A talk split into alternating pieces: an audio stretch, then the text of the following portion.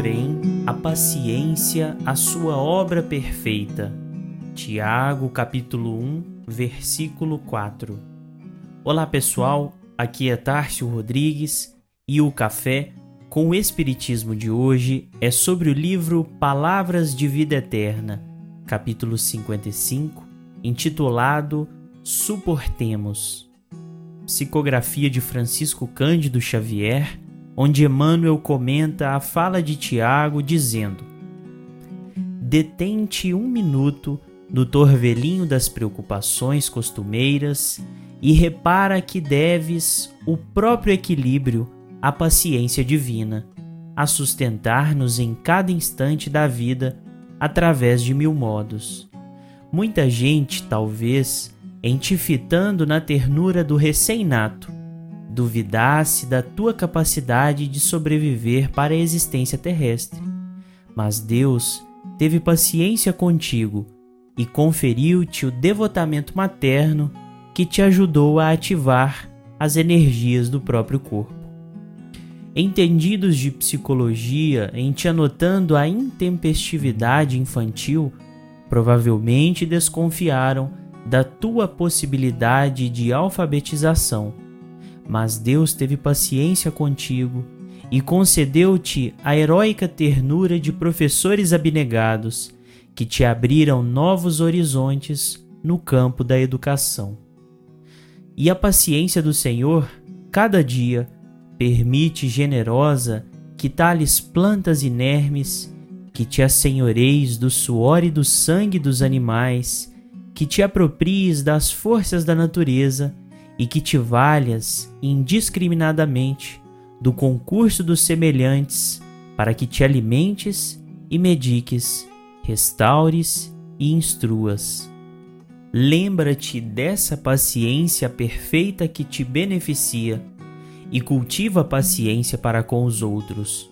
O companheiro cuja aspereza te ofende e o aprendiz cuja incipiência te irrita são irmãos que te rogam cooperação e entendimento, e quantos te caluniem ou apedrejem são doentes que te pedem simpatia e consolo.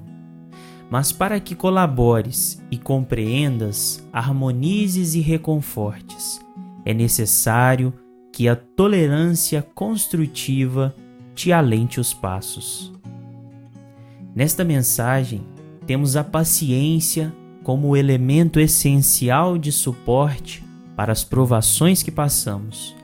Paciência que também pode ser interpretada como perseverança, conforme temos na leitura integral do versículo onde Tiago, comentando sobre provações, diz: É preciso que a perseverança produza uma obra perfeita a fim de serdes perfeitos e íntegros, sem nenhuma deficiência.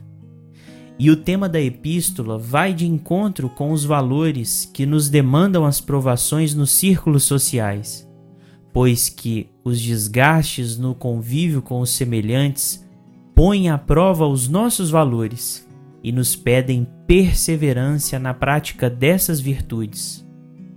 Quando de alguma forma o outro nos desagrada, seja com palavras ou atitudes, e o contexto nos mostra que podemos estar com a razão, é justo expor justificativas e advertências, embaladas com prudência e tolerância, mas pode ser que o outro, cercado pelas próprias razões e trazendo a bagagem de experiências que lhe são próprias, se mostre com outros hábitos e pensamentos que se diferenciam do nosso próprio modo de ser. Quando a divergência se mostra presente em nossos relacionamentos, a persistência ou tolerância construtiva dos dizeres de Emmanuel surge como remédio que soluciona os conflitos, e as circunstâncias nos dirão a dose em que ele deve ser ministrado. Há problemas que se resolvem com poucas palavras e outros que se resolverão com várias encarnações, sendo indispensável a nossa cooperação com o outro, para que a questão não se prolongue indefinidamente. O tema, portanto, é de suma importância, considerando que Deus não nos pede a perfeição de pronto. Ele nos observa, fazendo vários avanços dos quais comemoramos como os últimos alicerces do progresso, e guarda a paciência eterna, sabendo que avançaremos para sempre. Como conclui Emmanuel, à frente dos óbices de todo gênero, guarda a paciência que ajuda e diante dos ataques de toda ordem, cultiva a paciência que esquece. Escuda-te, pois, na paciência para com todos, sem jamais te esqueceres de que a alegria dos homens é a paciência de Deus. Fiquem com Deus e até o próximo episódio do Café com o Espiritismo.